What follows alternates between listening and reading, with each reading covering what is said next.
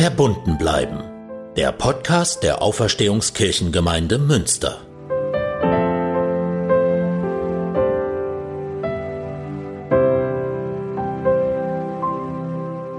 Hallo und herzlich willkommen zu Verbunden bleiben. Ich grüße Sie und freue mich, dass wir heute wieder einen Podcast haben. Der klingt heute vielleicht etwas anders, weil ich ähm, heute nicht mit dem gewohnten Equipment bei mir im Büro aufnehme, sondern zu Hause.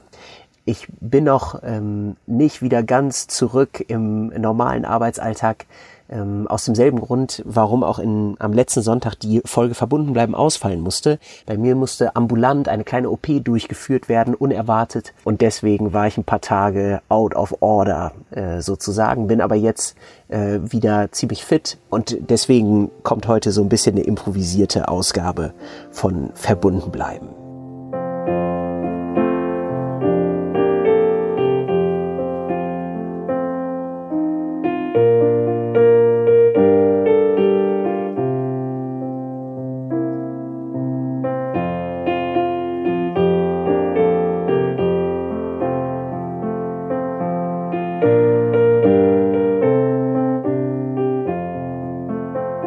Der Schnee bei uns in Münster hat mich total überrascht, weil ich nicht damit gerechnet hätte, so schnell mal wieder so viel Schnee zu erleben. Wie das zumindest in meiner Erinnerung, vielleicht verklärt man ja die eigene Erinnerung auch so ein bisschen, aber als Kind und als Jugendlicher war das ja doch noch ein bisschen normaler, äh, einige Tage immer im Winter zu haben, wo Schnee fällt und wo vor allem auch die Seen und Teiche zugefroren sind, sodass man Schlittschuh laufen kann was in den letzten Jahren ähm, nie der Fall war. Ja, und umso besonderer, dass das jetzt mal wieder so war. Bei uns in äh, unserer kleinen Straße waren alle Autos richtig eingeschneit und es hat Tage gedauert, bis da überhaupt wieder ein bisschen Bewegung drin war. Und es hatte viel Schönes, weil man plötzlich draußen ähm, alle Nachbarn äh, getroffen hat beim Schneeschippen und irgendwie ja in dieser Corona-Zeit äh, ja auch jede Abwechslung irgendwie ja auch was Schönes hat und ein bisschen zur Zerstreuung äh, beiträgt. Nicht nur bei uns ist in diesem Jahr ungewöhnlich äh, viel Schnee gefallen, sondern ähm, am vergangenen Donnerstag ist in Jerusalem seit Ewigkeiten mal wieder Schnee gewesen. Das ist da natürlich noch viel seltener der Fall als bei uns. Und es äh, gab wunderschöne Bilder, haben viele von Ihnen wahrscheinlich auch gesehen, vom Felsendom auf dem Heiligen Berg, der so eine leichte Schneedecke auf der goldenen Kuppel hatte und von Kindern, die vor dem Felsendom einen Schneemann gebaut haben äh, und von Schneeballschlachten ähm, in der heiligen Stadt. Das ähm, sah total schön aus und hat mich inspiriert, ähm, in der heutigen Folge ein bisschen über Jerusalem zu sprechen und Sie einzuladen, ähm, ja, vielleicht in ihren eigenen Bildern von Jerusalem etwas zu schwelgen, für die, die das Glück hatten, schon mal dort gewesen zu sein und für die anderen sich vielleicht darauf einzulassen, auf so ein paar äh, kleine, zumindest gedankliche Bilder von dieser wunderbaren Stadt.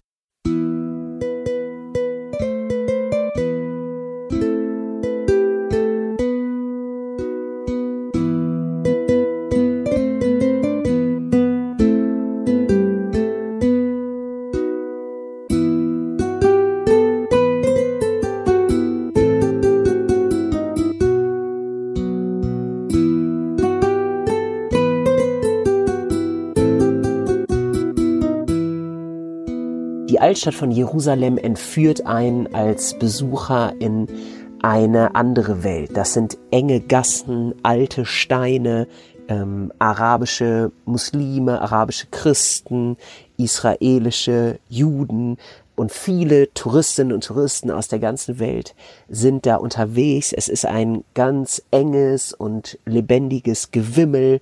Es wirkt so, als würde das in so einer chaotischen Ordnung, kann man vielleicht sagen, auch alles gut funktionieren. Man kann wunderbares Essen kaufen, Falafel und Hummus und äh, man kann äh, an offenen Ständen auch andere Lebensmittel besorgen, Gewürze oder in der Hitze einen Granatapfelsaft trinken.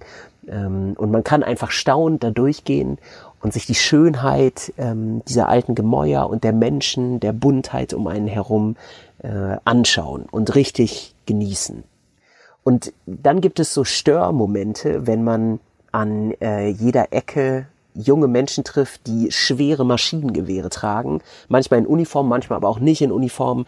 Das sind alles israelische Soldatinnen und Soldaten, die leider aufgrund der Sicherheitslage im Land ähm, notwendig sind und durch das äh, Militärprogramm Israels ja viele junge Menschen eben immer in an öffentlichen Orten dann versammeln, die durch ihre großen Waffen überall auffallen. Erstaunlich schnell wird dieser Anblick aber dann doch ähm, ja einigermaßen normal und man ist dann nicht mehr erschrocken, sondern geht durch und nimmt das eben so, wie es ist. Und dann kommt man zum Damaskustor oder zu einem anderen Tor von der Altstadt. Oder man stößt über ein Stück der äh, Via Dolorosa des Kreuzesweges Jesu oder man kommt zu einer der alten Kirchen, die an einem Ort stehen, wo äh, Jesus begraben ist oder wo er an einem anderen Ort irgendetwas äh, gemacht hat. Da gibt es in Jerusalem oder in ganz Israel natürlich ganz viele äh, heilige Orte, die vielen Menschen unheimlich viel bedeuten, weil die in Bezug stehen zu biblischen Geschichten über Jesus. Und dann ist da natürlich noch die Mauer, die Klagemauer wird sie von ganz vielen alltagssprachlich genannt. Eigentlich ist es die Westmauer des alten äh, jüdischen Tempels auf der einen Seite ähm, des Tempelberges, wo früher äh, der jüdische Tempel stand, der 70 nach Christus zerstört wurde und seitdem aber ein heiliger Ort für Jüdinnen und Juden geblieben ist. An der Westmauer wird äh, gebetet und es gibt diesen Brauch, ähm, sozusagen Anliegen auf Zetteln in die Mauerritzen zu stecken.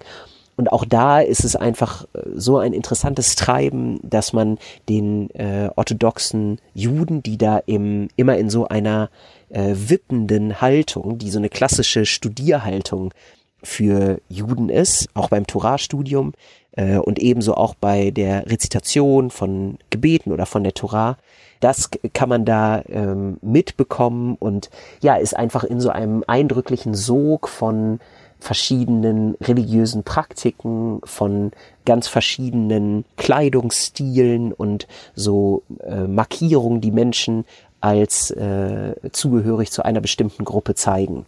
Und mittendrin dann auch ganz verschiedene Ordensleute. Da gibt es, auch das ist vielen bekannt, die selber schon mal äh, da waren in Jerusalem. Es gibt bei, zum Beispiel bei der Grabeskirche, die auf dem Ort steht, wo äh, sozusagen traditionell geglaubt wird, dass Jesus da begraben lag.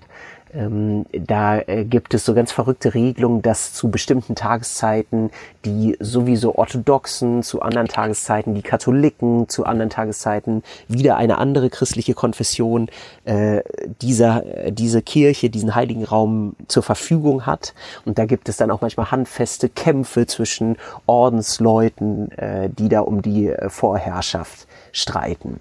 Und in diesem ganzen Gemenge findet man sich wieder und wenn man dann mal aus der Altstadt Jerusalems in die Neustadt kommt, dann sieht man einfach eine moderne Stadt. Und noch mehr ist es so, wenn man dann mit einem Bus oder mit einem arabischen Taxi nach Tel Aviv fährt, da erlebt man eine wunderschöne, mediterrane, moderne, äh, Hipster, Lifestyle geprägte Stadt, wo gute Musik, gutes Essen ähm, und so ein easy, äh, surfermäßiges Leben am Strand äh, stattfindet.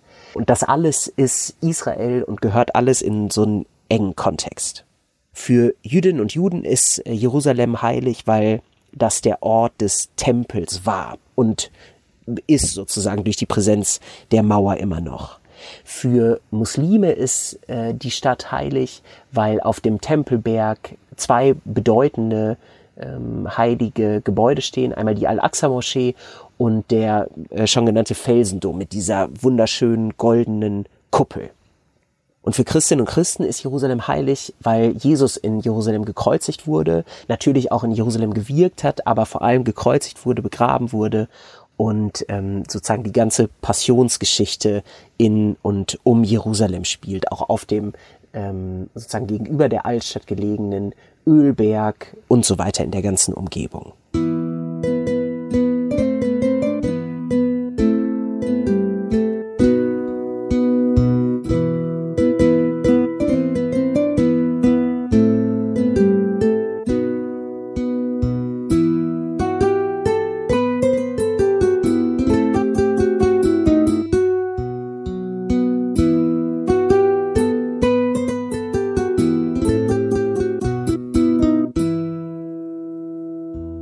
Man kriegt ja über Jerusalem oder über das Land Israel viele sozusagen politische Herausforderungen und Probleme mit, wenn man jetzt den Nachrichten folgt und an die Geschichte des Konflikts zwischen Palästina und Israel denkt oder auch an religiös aufgeladene Konflikte.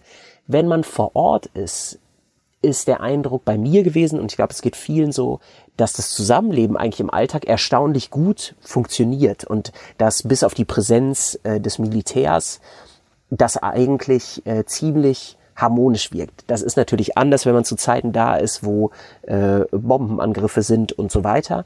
Aber wenn man zu einer einigermaßen ruhigen Zeit da ist, ist das erstmal der Eindruck, dass das Zusammenleben eigentlich erstaunlich gut und friedvoll funktioniert und das Leben sehr fröhlich und ähm, öffentlich stattfinden kann. Und man bekommt mit in Jerusalem, dass diese Stadt tatsächlich eine ganz besondere Ausstrahlung hat, eine ganz besondere Würde und Dignität. Und egal, ob man jetzt glaubt, dass an den Stellen, die so ausgewiesen sind, jetzt dies oder das aus den Evangelien passiert ist, trotzdem zieht ein ähm, ja einfach die Aura der Steine und ähm, des äh, ganzen Gefühls da zu sein äh, ganz stark in den Bann und führt einem ganz plastisch vor Augen, wie doch manches vielleicht gewesen sein kann oder ausgesehen haben kann in der biblischen Welt. Auch wenn die Steine, die man heute sieht, natürlich nicht aus der biblischen Welt kommen. Aber es hilft irgendwie, ein inneres Bild zu gewinnen. Im allerletzten Buch der Bibel, in der Offenbarung des Johannes, da steht ein besonderer Text, der eine große Utopie beschreibt. Und diese große Utopie oder große Vision, die hat auch mit Jerusalem zu tun, denn es geht um das sogenannte neue Jerusalem. Der Schreiber der Offenbarung, der Seher Johannes, der stellt sich da eine oder der sieht eine Welt ohne Leid, ohne Geschrei, ohne Schmerz, eine Welt, in der Gott alle Tränen abgewischt hat. Also eine Welt, in der das Leid und das Unglück der jetzigen Welt vorbei ist und keine Rolle mehr spielt. Und das neue Jerusalem steht genau dafür in dieser antiken Schrift. Es ist der Ort der Sehnsüchte und der Erfüllung der Zeit, wo die Präsenz Gottes und die Erfülltheit des Lebens dann kein Ende mehr kennt.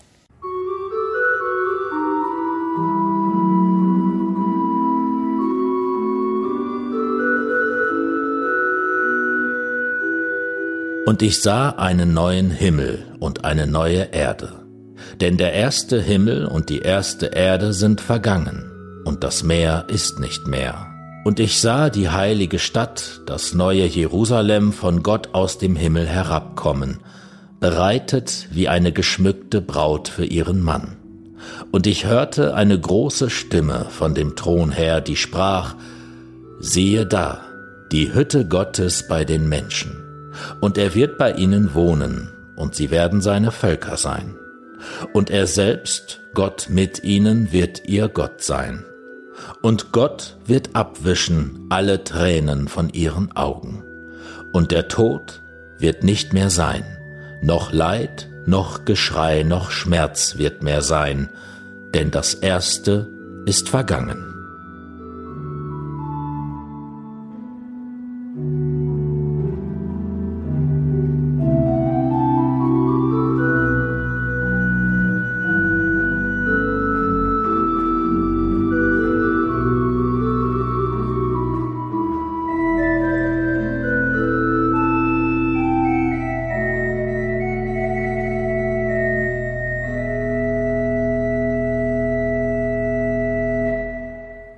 Textstelle aus Offenbarung 21 wird häufig bei Beerdigungen gelesen. Ich selber äh, suche sie häufig als ähm, Lesung für Beerdigungen aus, weil ich die Botschaft, dass es einen Ort, eine Zeit geben wird, in der Gott alles neu macht und äh, ein ganz anderer Zustand eintritt, einfach so kraftvoll und schön finde, gerade im Angesicht eines Abschieds am Grab.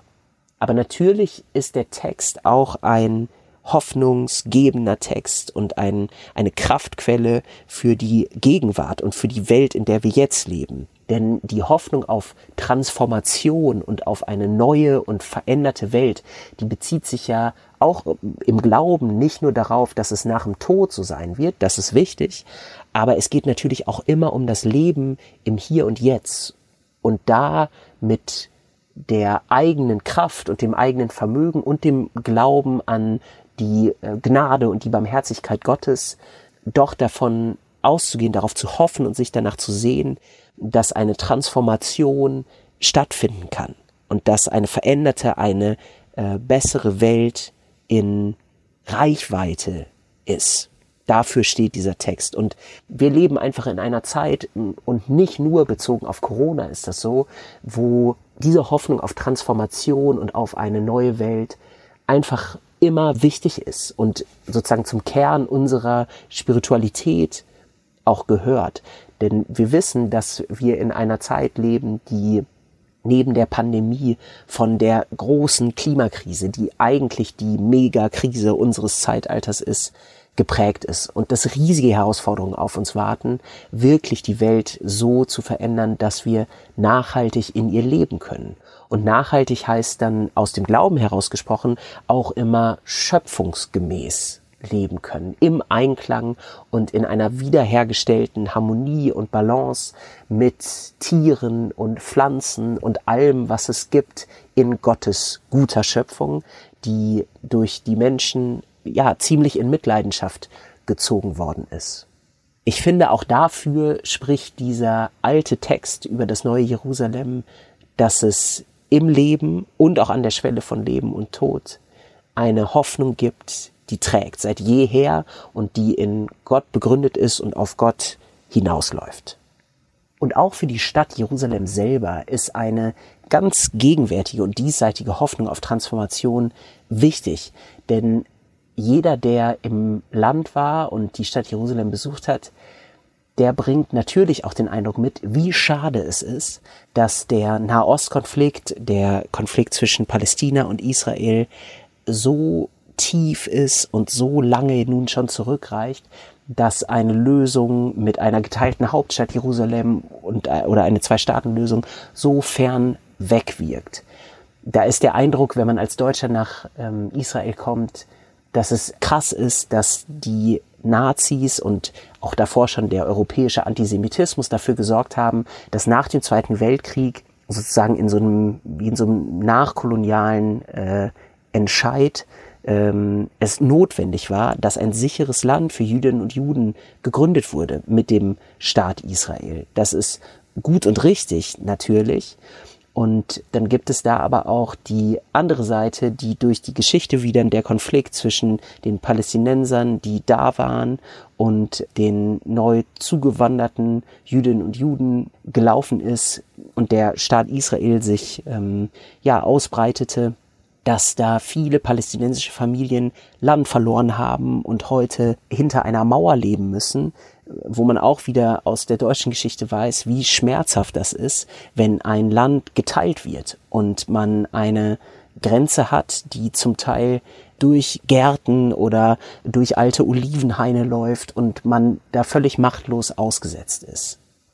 Und diese Verzwicktheit dieses Konfliktes, der so komplex ist, wo man als Außenstehender ähm, viel Verständnis für beide Seiten hat, der ist so schade und der macht es so wichtig, dass man auch so einen Text wie Offenbarung 21 hoffentlich so liest, auch als Vision für eine Transformation in der Welt, doch noch im Hier und Jetzt, damit das nicht völlig utopisch wirkt, dass es eines Tages in dieser wunderbaren Stadt nochmal eine andere politische Lösung gibt und es vielleicht nicht mehr nötig sein wird, dass so viele junge Menschen schwer bewaffnet für Sicherheit sorgen.